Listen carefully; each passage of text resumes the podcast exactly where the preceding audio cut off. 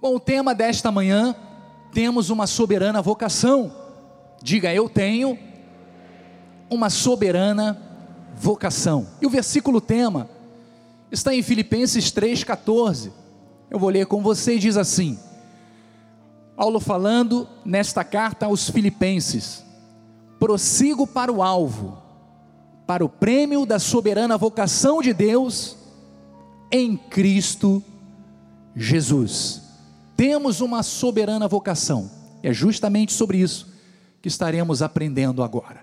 Senhor Jesus Cristo, obrigado, obrigado por este chamado santo, obrigado, Senhor, por esta santa vocação, obrigado, Senhor, por nos predestinar, nos escolher e nos colocar um propósito específico, não é simplesmente possuir um talento, ocupar, Senhor, um cargo dentro de uma empresa, mas é algo que está muito mais além. É o chamado como servos de Deus, como filhos do Senhor, como dispenseiros dos teus mistérios. E aqui estamos, Senhor, para propagar a tua palavra, para aprendermos a tua palavra. E esta mensagem, Senhor, caia no nosso coração como uma semente cai em boa terra e possa frutificar de forma abundante em nome de Jesus. E os eleitos de Deus digam amém e amém, graças a Deus. Muito obrigado, Bispo Kim Lins, profeta dos teclados. Eleitos de Deus, nação santa, povo de propriedade exclusiva do Senhor. Amados, temos estudado ao longo dos últimos dias, que não dizer dos últimos cultos, com nosso apóstolo, a respeito da diferença de uma vida focada no que é celestial e o que é uma vida com ênfase naquilo que é terrenal e é carnal. Mas veja que este versículo que nós acabamos de ler, Paulo, ao escrever a igreja de Filipenses, ele disse que prosseguia para um alvo que era a recompensa por uma vocação que ele recebeu de Deus. Então veja que assim como Paulo prosseguia em direção a uma vocação que Deus havia determinado para ele, nós também estamos sujeitos às mesmas coisas, submetido à vontade soberana de Deus. Diga amém. Então veja que esse alvo principal, esse prêmio como recompensa para o cristão, é, na verdade, a vida eterna com o Senhor Jesus Cristo. Esse prêmio é o que receberemos após termos percorrido, corrido a jornada da vida, e ele é resultado da nossa eleição e de uma vocação que todos nós recebemos de Deus em vida. Você recebeu isso. Vire para o seu irmão e diga: Eu recebi, assim como você, uma vocação, um chamado.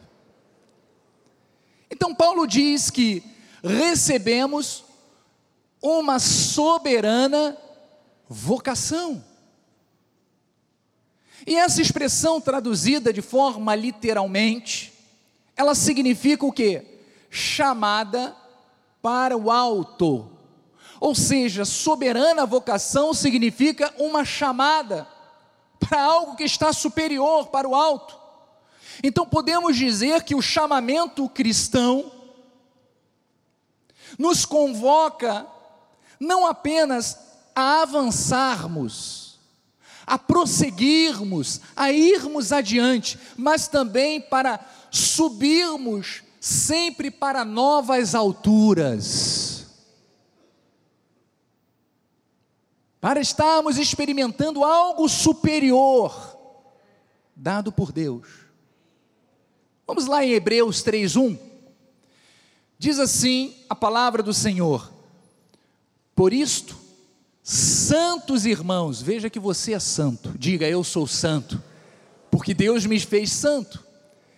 Ele fala assim: que participais da vocação celestial, considerai atentamente, veja, com atenção, com cuidado, o apóstolo e sumo sacerdote da nossa confissão, quem ele é?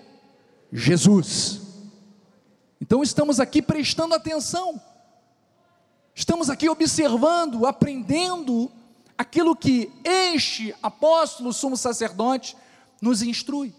Ele diz: o qual é fiel aquele que o constituiu, como também o era Moisés em toda a casa de Deus.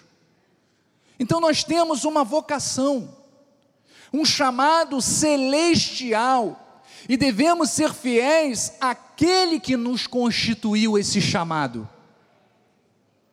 O nosso chamamento nos faz olharmos sempre para Cristo e para as bênçãos celestiais que nos são conferidas por Ele, são estabelecidas na nossa vida por Ele. Veja o que, que diz em Efésios 1,3: diz assim: Bendito o Deus e Pai de nosso Senhor Jesus Cristo, que nos tem abençoado, tem ou não tem abençoado? Que nos tem abençoado com toda sorte de bênção espiritual nas regiões celestiais em Cristo. Então veja que além de termos sido presenteados com toda espécie de bênçãos espirituais, Deus ainda traçou um plano perfeito para cada um de nós. Um plano que foi o próprio Deus quem estabeleceu na nossa vida. Vamos ver o que, que diz no versículo 4. Diz assim, ó. Já lemos isso, hein? Assim como nos escolheu diga eu fui escolhido, nele, antes da fundação do mundo, para sermos santos e irrepreensíveis perante Ele. E em amor, diz a palavra, vamos lá, nos predestinou para quem? Para Ele, para adoção de filhos, por meio de Jesus Cristo segundo o beneplácito da sua vontade, para louvor da glória de sua graça, que ele nos concedeu gratuitamente. Você pagou algum preço? Aqui na minha Bíblia diz, preto no branco, que ele nos concedeu gratuitamente no amado. Então veja, amados, somos abençoados, vai dizendo amém aí, ó, escolhidos antes da fundação do mundo, com um chamado para sermos santos, irrepreensíveis, legítimos, herdeiros de Deus, e tudo isso sabe por quê? Pela graça de Deus. Nós não fizemos nada, recebemos do amado de forma gratuita. Então, amados, nós temos que nos sentir especiais, porque fomos amados por este Deus maravilhoso, porque Ele venceu por nós o inimigo, porque Ele completou todas as coisas para que nós hoje tivéssemos numa posição de santo, como Ele diz. Não é santo com letra maiúscula, santo com letra maiúscula só existe um. Mas como somos filhos de Deus, Diga, eu sou filho de Deus. Se Ele é santo, eu também sou santo, porque Ele me fez santo no amado. Então, esta é uma vocação maravilhosa que cada um de nós temos. E podemos compreender isso tudo e tomar posse dessas verdades, porque tivemos um encontro com Deus. E hoje somos novas criaturas. Diga, eu sou nova criatura fomos regenerados pela palavra.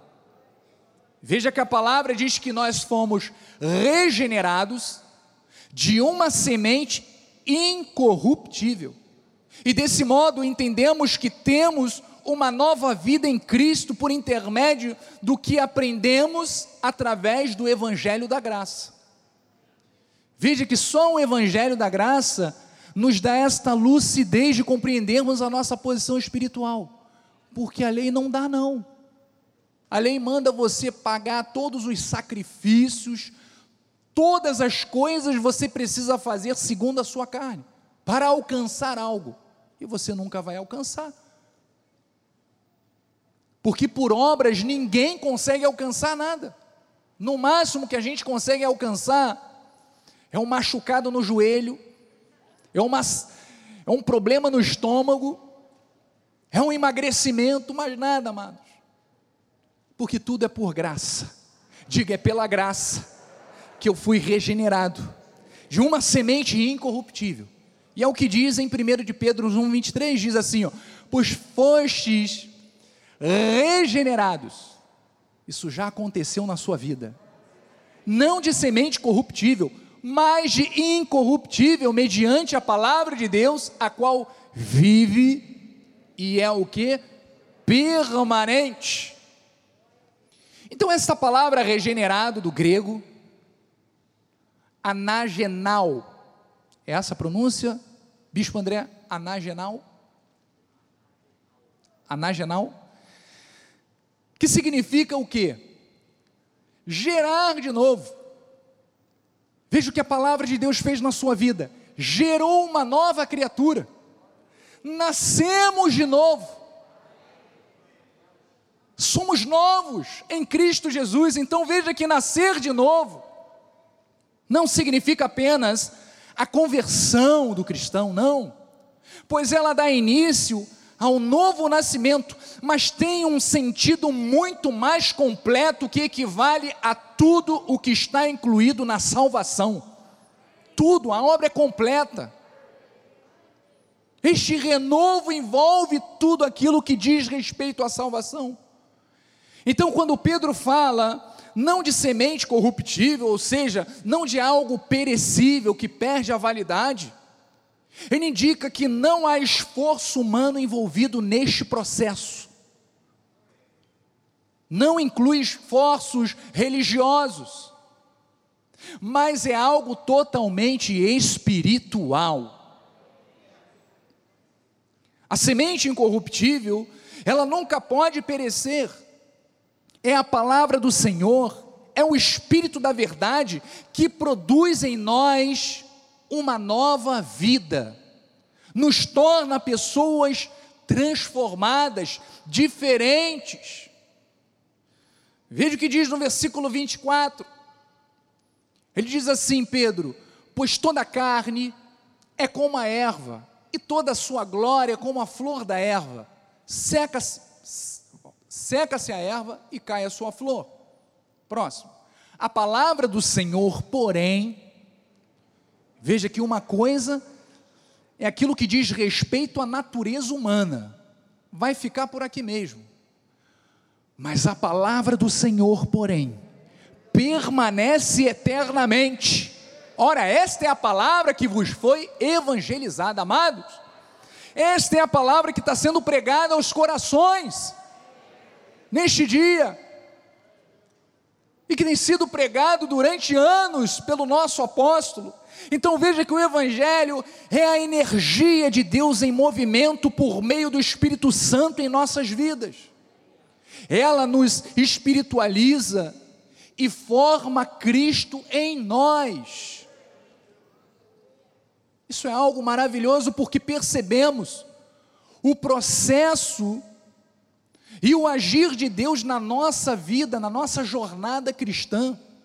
Deus não somente se revela a nós, mas se dá também a nós, ele se entrega a nós, sendo formado em nós nesse processo.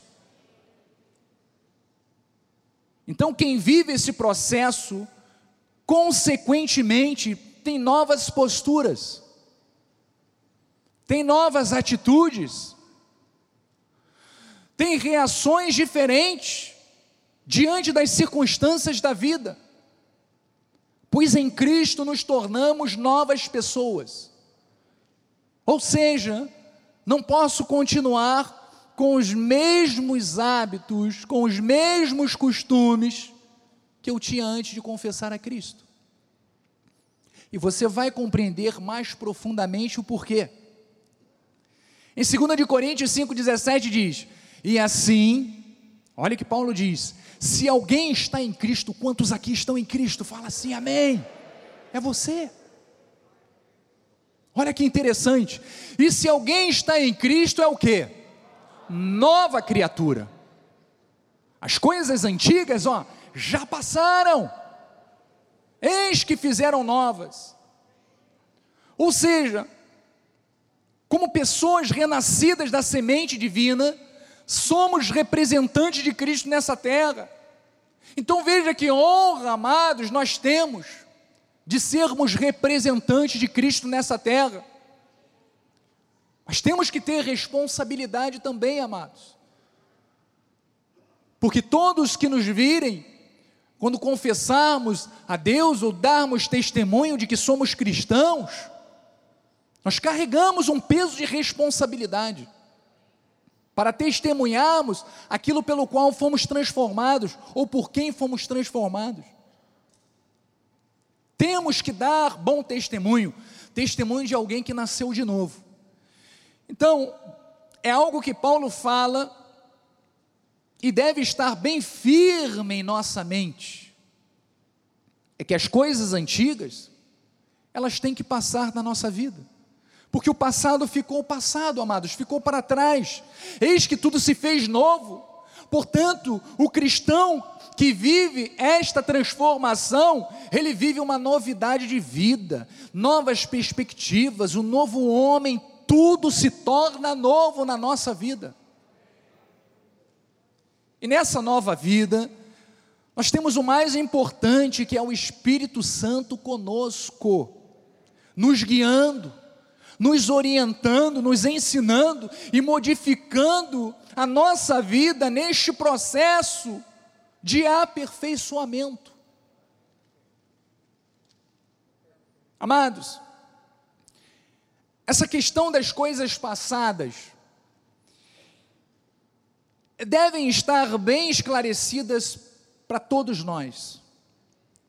Porque veja, o inimigo sempre se utiliza de fatos passados para tentar impedir o nosso crescimento espiritual no presente.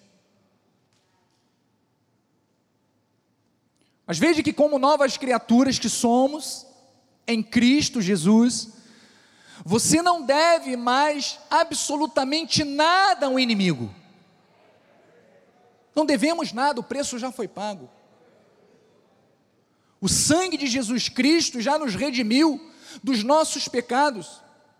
Então, quando você tem aquela lembrança de algo que aconteceu no seu passado, algum erro que você cometeu, ou um comportamento do passado que gerou um sentimento de mágoa, ou que tenta lançar dardos de acusação no seu coração e na sua mente, isso nada mais é do que um dardo inflamado do inimigo para atormentar você e impedir que você prossiga. Bloqueie. Passado ficou para trás.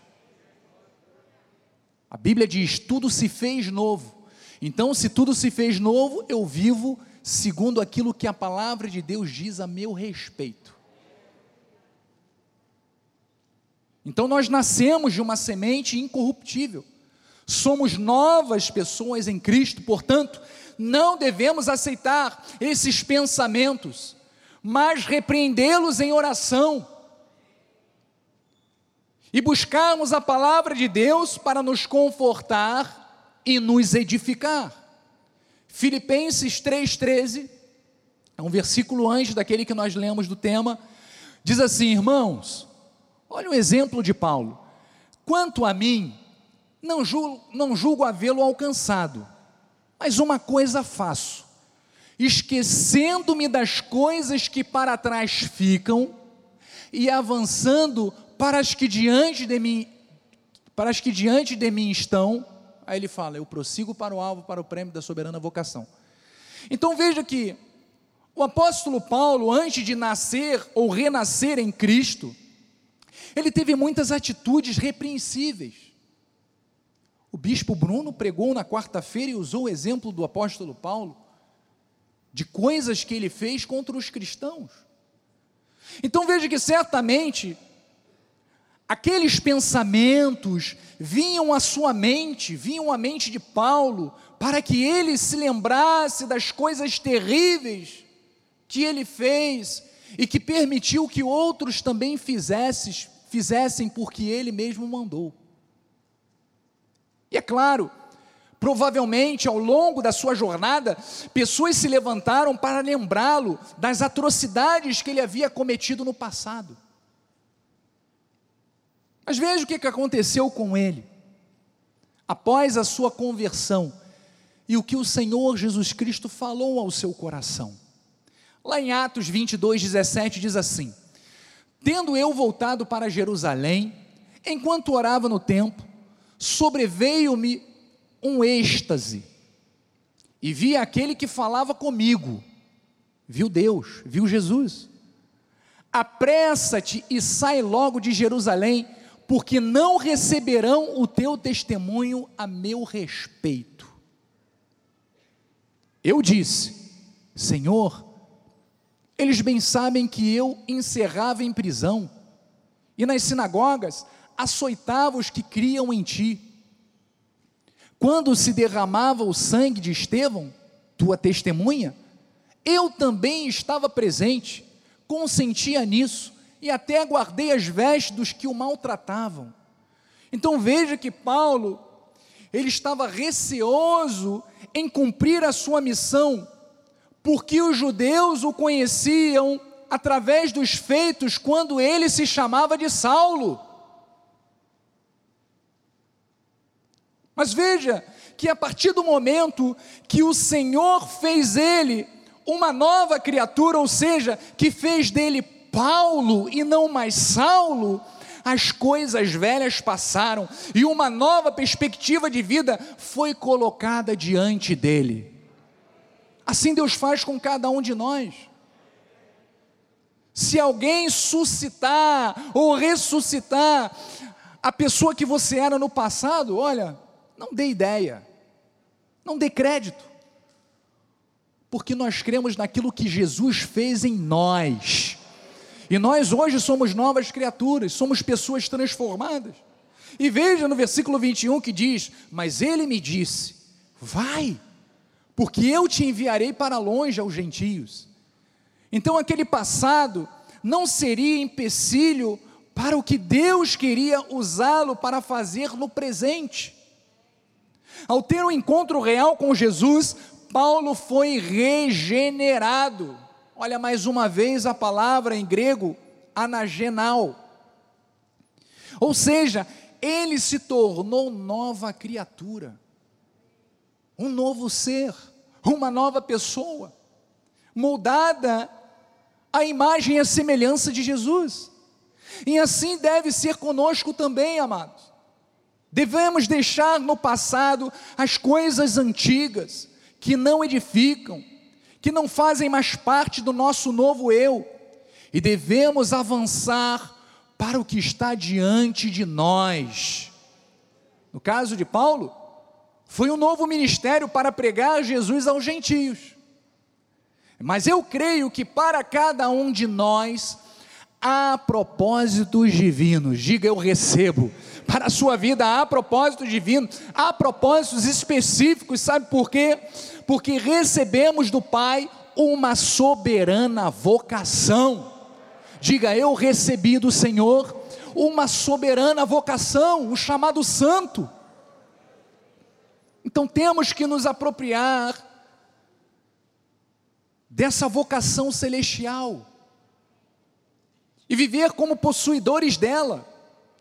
O que eu quero dizer é que essa relação que temos com o Senhor Jesus por causa dessa vocação celestial ela nos habilita a vivermos com excelência. Essa excelência, ela se mostra nos diversos aspectos da nossa vida diária. Não é para ficar guardada, não. É para ser o nosso modus vivendi e operandes. É para ser a nossa forma nova de nos comportarmos e de nos relacionarmos com o próximo.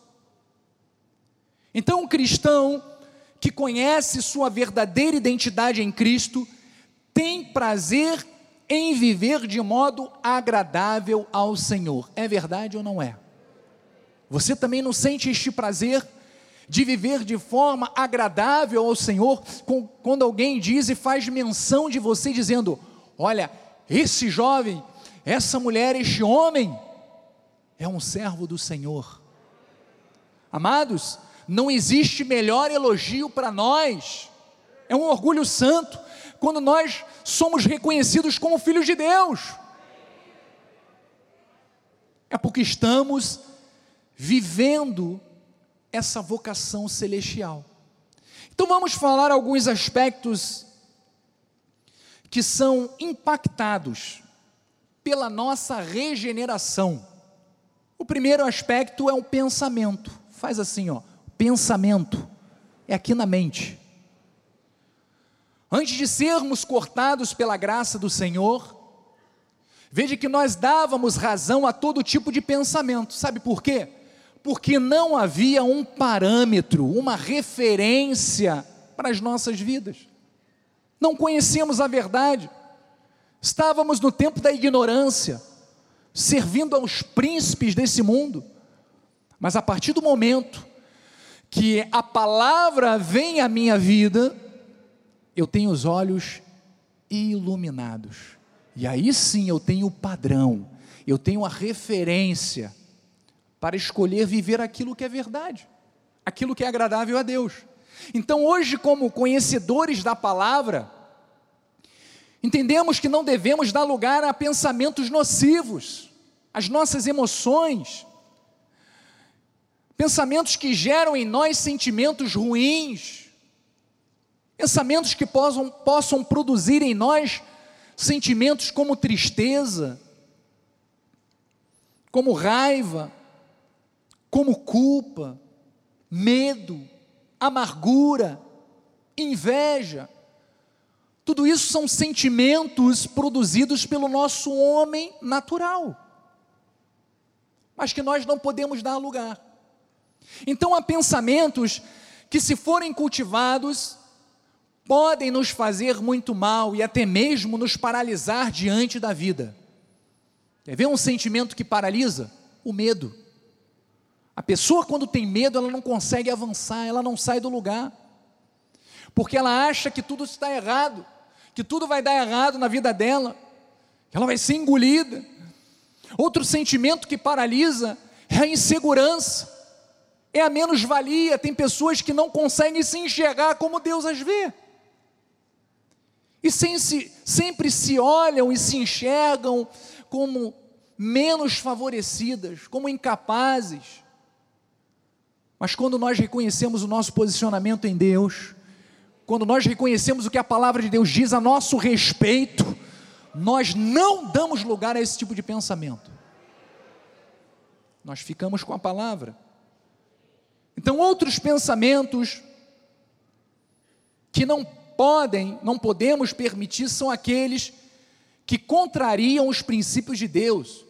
O inimigo, o inimigo das nossas almas, ele intenta com dardos inflamados para que pensamentos ganhem tamanha proporção em nossas vidas, que nos transforme, que transforme esses pensamentos em atitudes, em comportamentos. E todo pecado, amados, começa aqui no pensamento.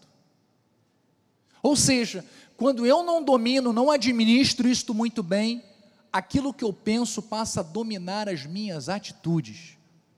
E aí é, é grave, é problemático.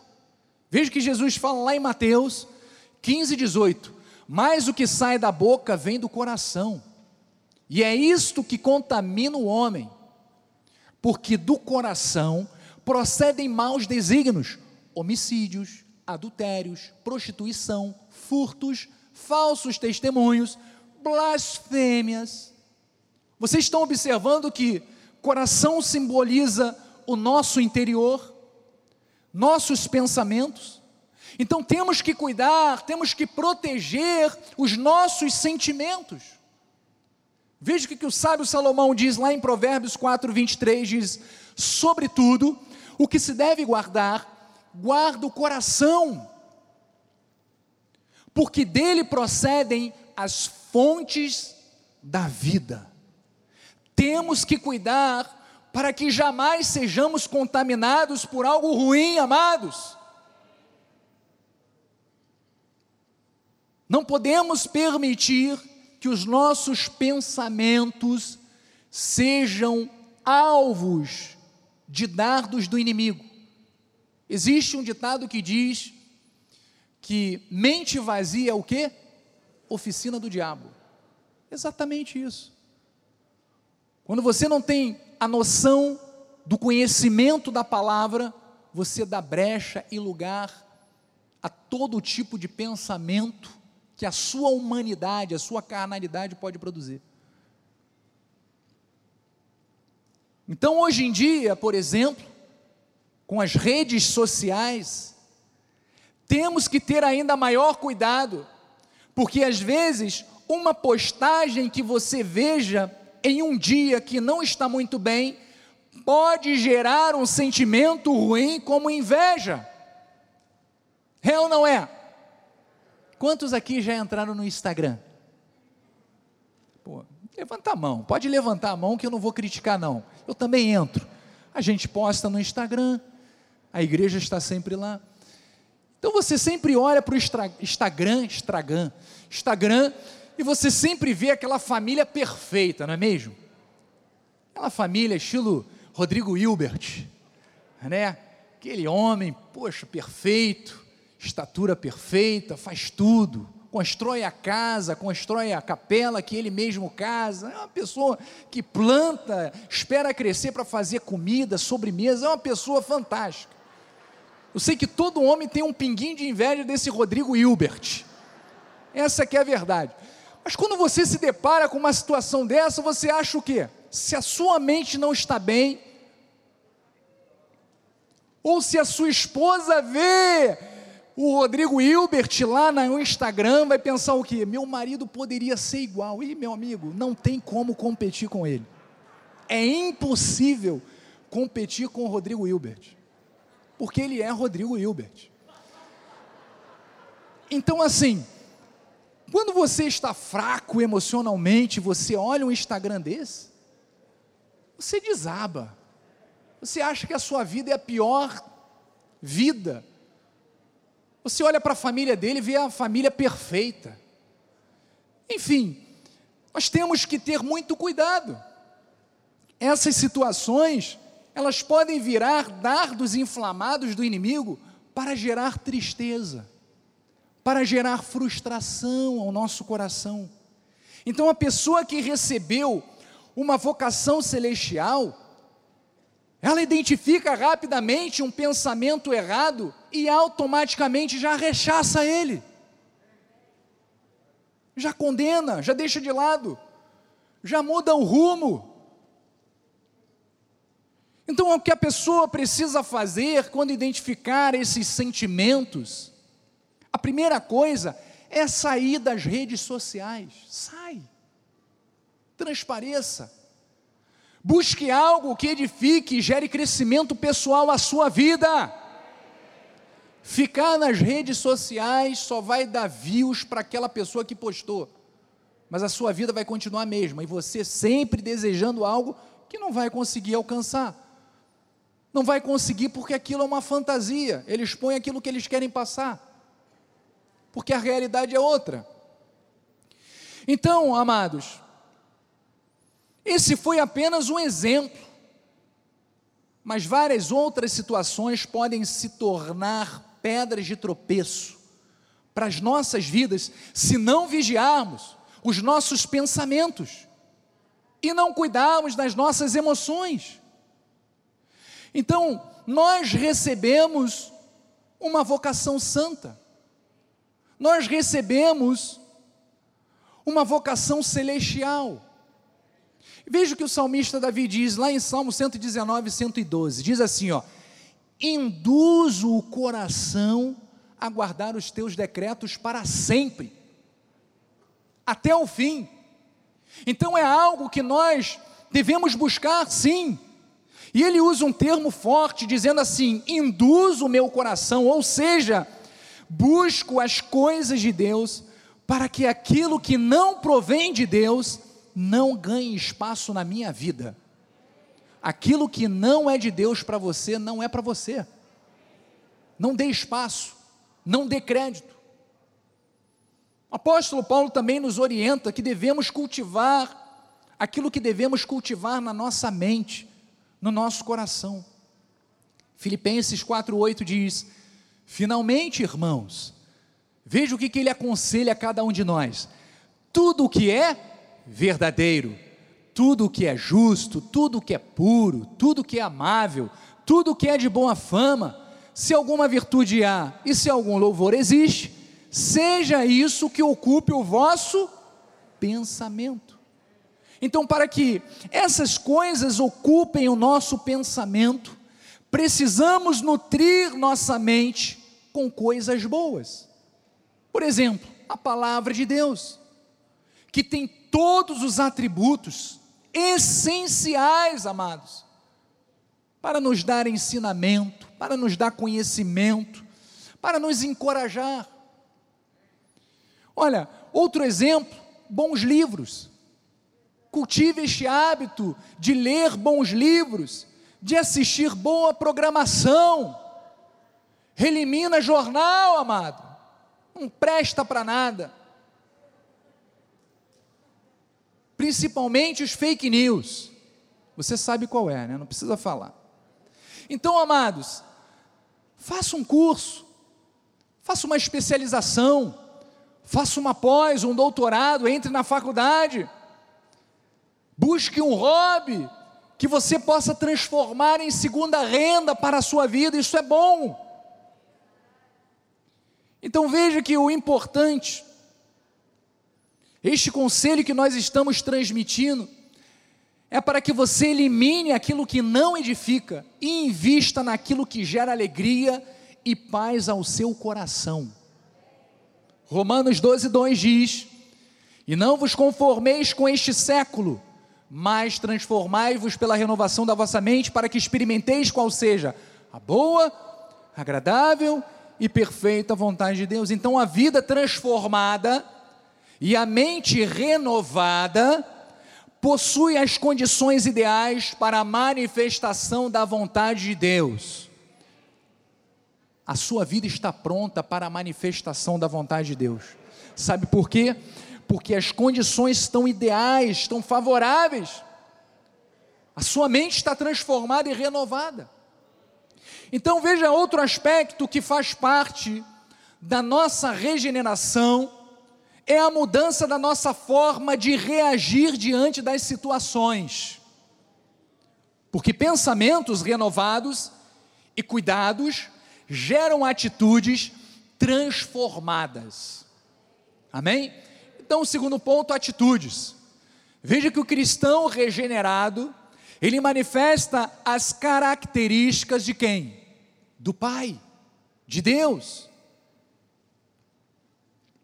Ele sabe que a sua carne não se converte, mas a presença do Espírito Santo na sua vida o capacita a dominar os impulsos que ele antes não conseguia. Estão compreendendo? O apóstolo Paulo, ele usa uma expressão interessante ao escrever aos Colossenses. E creio que essa passagem bíblica, ela resume tudo o que deve fazer parte da nossa nova vida em Cristo Jesus. Ou seja, esta passagem é um verdadeiro manual de vida cristã.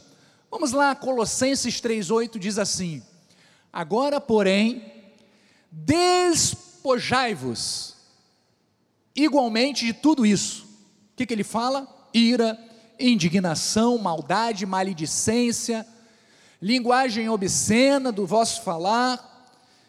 Então, essa palavra que ele começou a dizer, despojai-vos, ela do grego é apotiteme, que tem o significado de despir uma roupa. Lembra que eu falei que uma vez em Cristo não tem como voltar ao mundo? Lembra que eu falei que ia explicar com mais profundidade lá na frente? É justamente agora. Então veja que devemos nos despir da vida velha, como faríamos com uma roupa velha e suja. Veja que no passado, a nossa vestimenta, a nossa roupa era velha e era suja. Este era o velho homem. Uma vez em Cristo eu posso estar vivendo e andando sujo e com roupa velha? Não. Sabe por quê? Porque a graça de Deus, ela nos renova diariamente. E esta palavra, preste bem atenção, é incorruptível. Ela não se corrompe. Ela não envelhece. Ela não corrói e ela não suja, porque o sangue de Jesus nos lavou dos pecados cometidos no passado, presente e futuro. Você está compreendendo? Vamos aplaudir ao Senhor.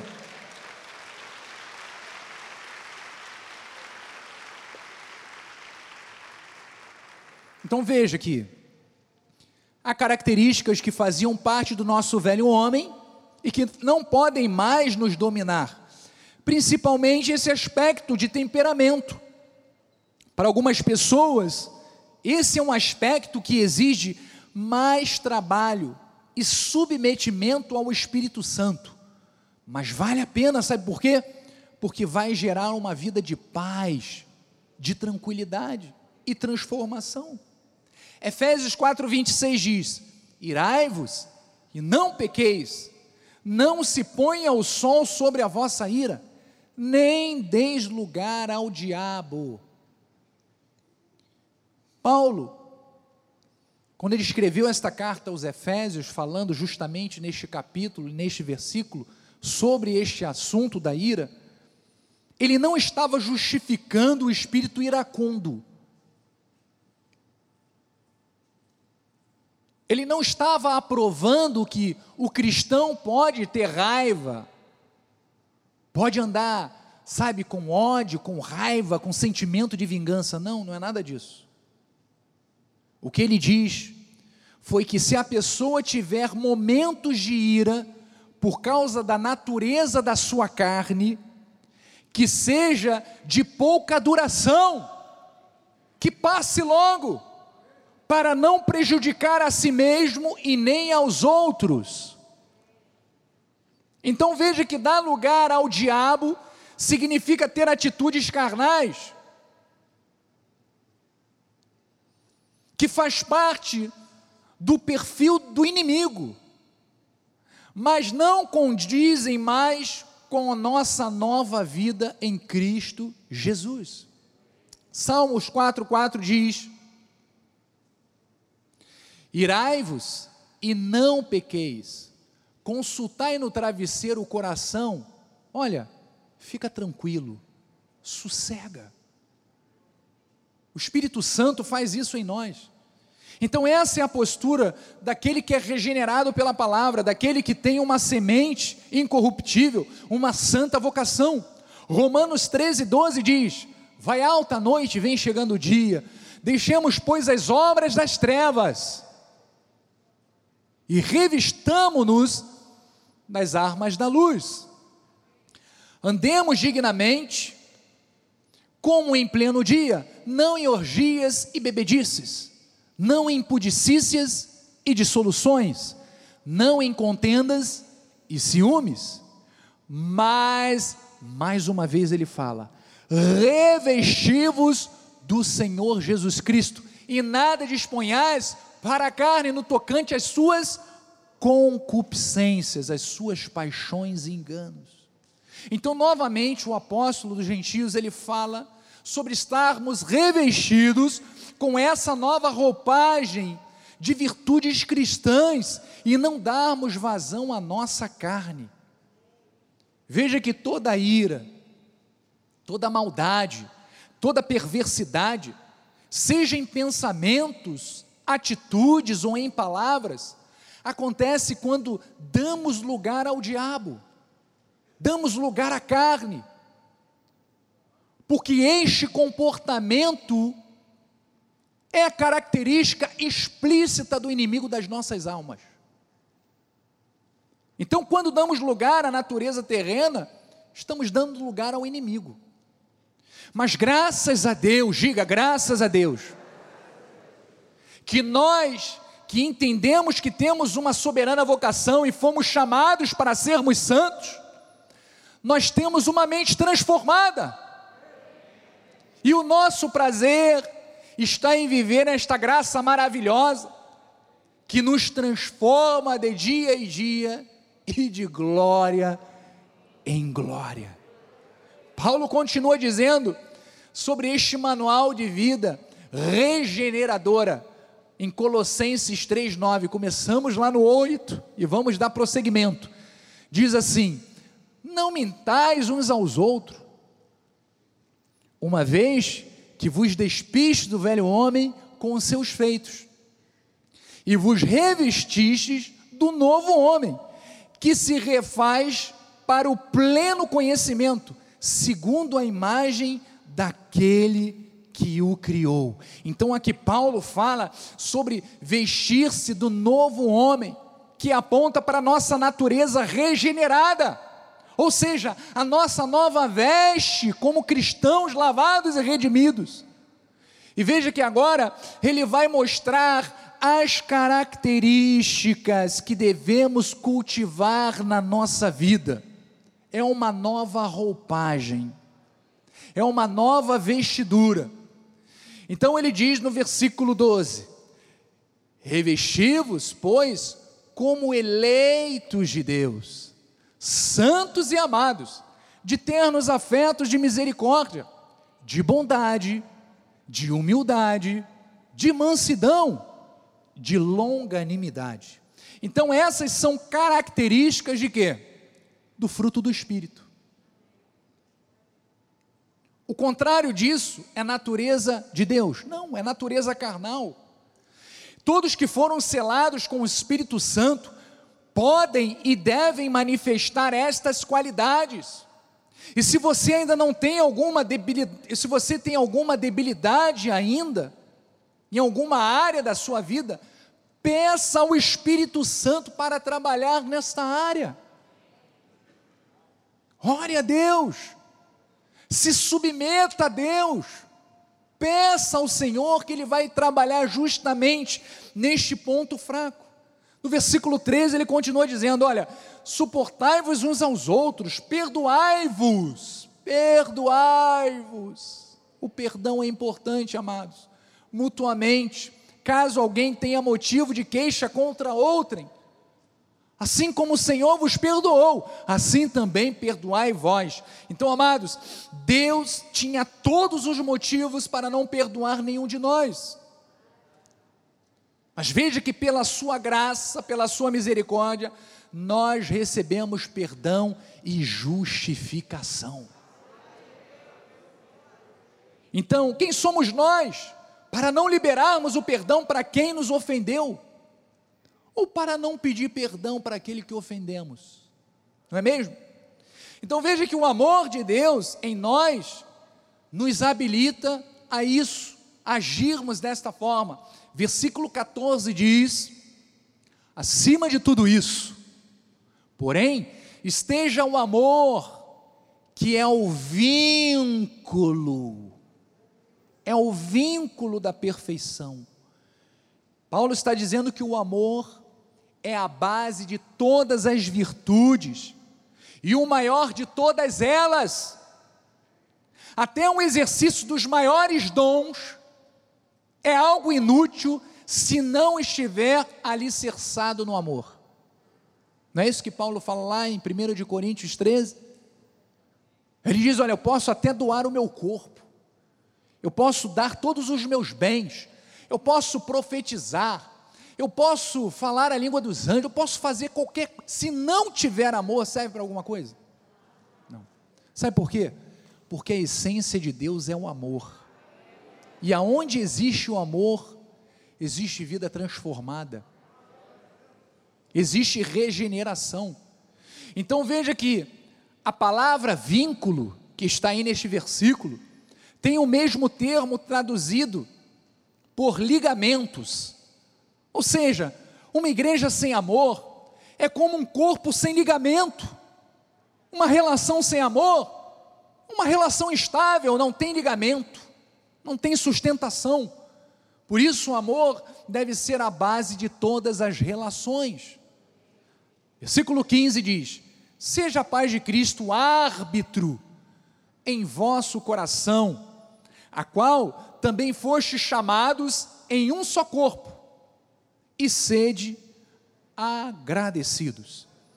Esta esta frase, o árbitro em vosso, vossos corações. Este termo no grego se chama brabeuo, que significa julgar, decidir, governar. Então veja que o coração, o homem interior, a alma, deve contar com um poder que regula toda a vida do crente. Esse poder é a paz de Cristo, é a confiança para com Deus. Se as situações não geram paz ao coração, é porque não são de Deus para a sua vida. É desta forma que nós devemos julgar. Então ele fecha este versículo com a frase dizendo: sede agradecidos, que do grego eucaristos, que significa cheio de gratidão. Então veja que esta gratidão se refere a Deus no sentido daquilo que Ele tem feito por nós. Quantas coisas Deus fez na nossa vida. Veja que tudo quanto fizemos, ou vamos fazer, seja por palavra ou por ações, deve ser uma expressão contínua de gratidão a Deus. Você acha que através de uma atitude errada eu vou dar graças a Deus? Não. Será que através de um sentimento humano, carnal, eu vou dar graças a Deus através das minhas atitudes? Não. Por isso, todo cristão deve agir em conformidade à palavra do Senhor, para que através da nossa vida sempre possamos estar oferecendo graças a Deus. Amém? Então, 1 Tessalonicenses 5,18 diz: Em tudo dai graças, porque esta é a vontade de Deus em Cristo Jesus para conosco. Amados, quantas bênçãos o Senhor tem nos dado? Muitas. Só de podermos estar aqui na igreja estudando a palavra já é uma grande bênção cultuando o nosso Deus de forma livre, espontânea, é uma grande benção. Isto tudo tem que gerar no nosso coração muita gratidão. Em tudo devemos reconhecer a mão de Deus, a soberania, o poder e a grandeza do Senhor. Temos que glorificá-lo por todas as coisas. Porque olha, a ausência da gratidão e reconhecimento da glória de Deus é uma das maiores raízes da apostasia. Paulo fala isso aos Romanos. Porque os atributos invisíveis de Deus, assim o seu eterno poder, como também a sua própria divindade, claramente se reconhecem desde o princípio do mundo sendo percebidos por meio das coisas que foram criadas. Tais homens são por isso indesculpáveis. Sabe por quê? Porque tendo conhecimento de Deus, não glorificaram como Deus, nem lhe deram graças, antes se tornaram nulos em seus próprios raciocínios, obscurecendo-se-lhes o coração insensato. Temos, o cristão tem que glorificar a Deus por tudo. Por tudo. Em tudo devemos dar glórias e honras a Deus. A gratidão por aquilo que já temos e recebemos, amados, abre as portas para novas outras oportunidades de bênçãos. Quanto mais você reconhece a mão de Deus na tua vida, mais Deus age em teu favor. Por isso precisamos treinar a nossa gratidão diariamente. Gratidão pela nossa vida, gratidão pela nossa família, gratidão pela nossa saúde, pelo nosso trabalho, pelo ar que respiramos, pela comida, pelo alimento, pelo ministério, pela igreja, pelos irmãos. Quantas coisas nós podemos dar graças? Mas devemos desenvolver esta atitude, porque quanto mais fazemos isso, mas atraímos as bênçãos de Deus para a nossa vida. Eu termino com esses dois últimos conselhos do apóstolo Paulo. Aqueles que receberam de Deus uma soberana vocação. Ele diz lá em Colossenses 3,16 assim: habite ricamente em vós a palavra de Cristo, instruí-vos e aconselhai-vos mutuamente em toda a sabedoria louvando a Deus com salmos e hinos e cânticos espirituais com gratidão em vosso coração. Então, Paulo nos instrui a fazermos com que a palavra de Deus, o Evangelho da graça, seja parte vital da nossa vida de forma completa. Aonde você estiver, na sua casa, no seu trabalho, na academia, no mercado, na igreja, aonde você estiver. Essas características têm que fazer parte da sua vida. Então, Paulo fala sobre isso, e esta palavra, ricamente, do grego, plonzius, quer dizer de forma abundante. Então veja que Paulo estava falando, habite de forma abundante a palavra de Cristo. Então, quanto mais a palavra habitar em nós, mais sabedoria teremos, mais frutos espirituais nós daremos. E eu termino com versículo 17 que ele diz: E tudo que fizerdes, isto é um conselho para todos nós, hein? Leia estes versículos, que isso é um manual de vida, amados. Isto é um manual. Ele diz: E tudo o que fizerdes, seja em palavra, seja em ação, fazei-o em nome do Senhor Jesus Cristo, dando por ele graças a Deus Pai. Então, amados, espera aí, espera aí recebemos do Senhor uma soberana vocação, vai dizendo amém aí, que nos habilita a vivermos de forma excelente aqui nesta terra e que nos dará a vida eterna com o nosso Pai do céu. Vamos viver esta vida da melhor forma que pudermos, diga amém como filhos de Deus, que tem um chamado santo para ser luz, diga amém, e para testemunhar a regeneração que recebemos pelo Espírito Santo de Deus.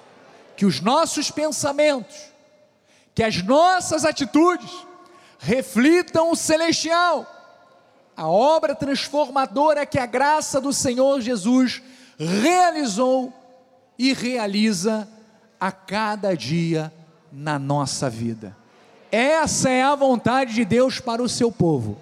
Assim diz a palavra do Senhor. Em nome de Jesus. Deus seja louvado. Deus seja engrandecido. Feche os seus olhos. Senhor Jesus Cristo. Obrigado, Senhor, por este ensinamento.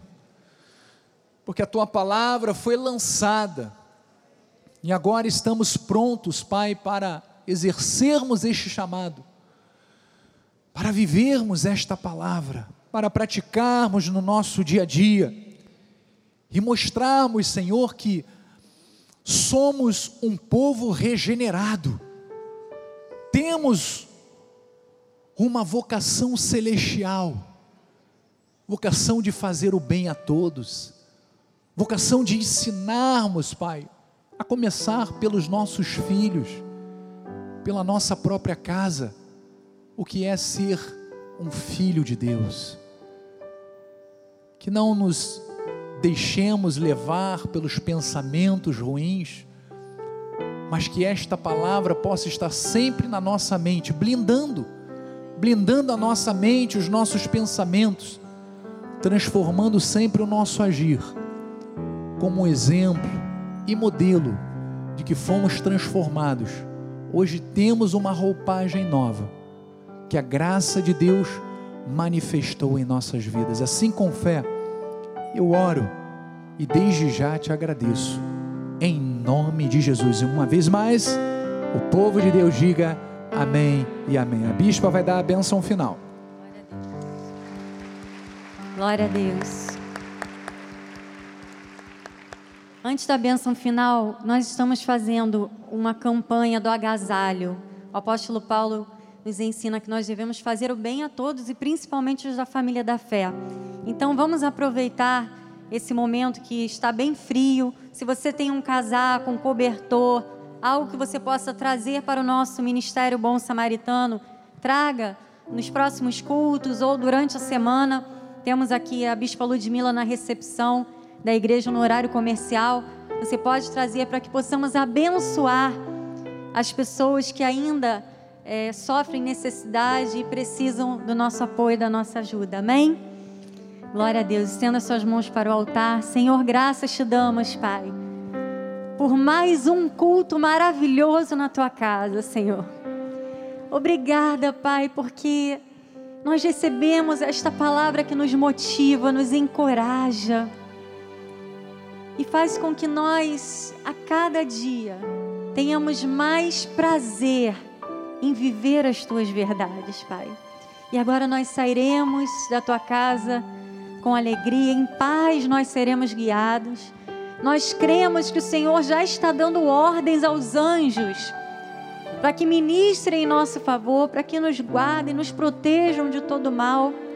E todos nós chegaremos em perfeita vitória nos nossos lares. Assim nós declaramos em nome de Jesus que a tua graça, a tua paz, as doces consolações e o teu Espírito Santo se manifestem hoje e eternamente na vida dos teus filhos, dos teus eleitos, chamados para serem santos nesta terra. Assim nós declaramos em nome de Jesus. Amém, amém e amém. Glória a Deus. Diga para o seu irmão: temos uma soberana vocação.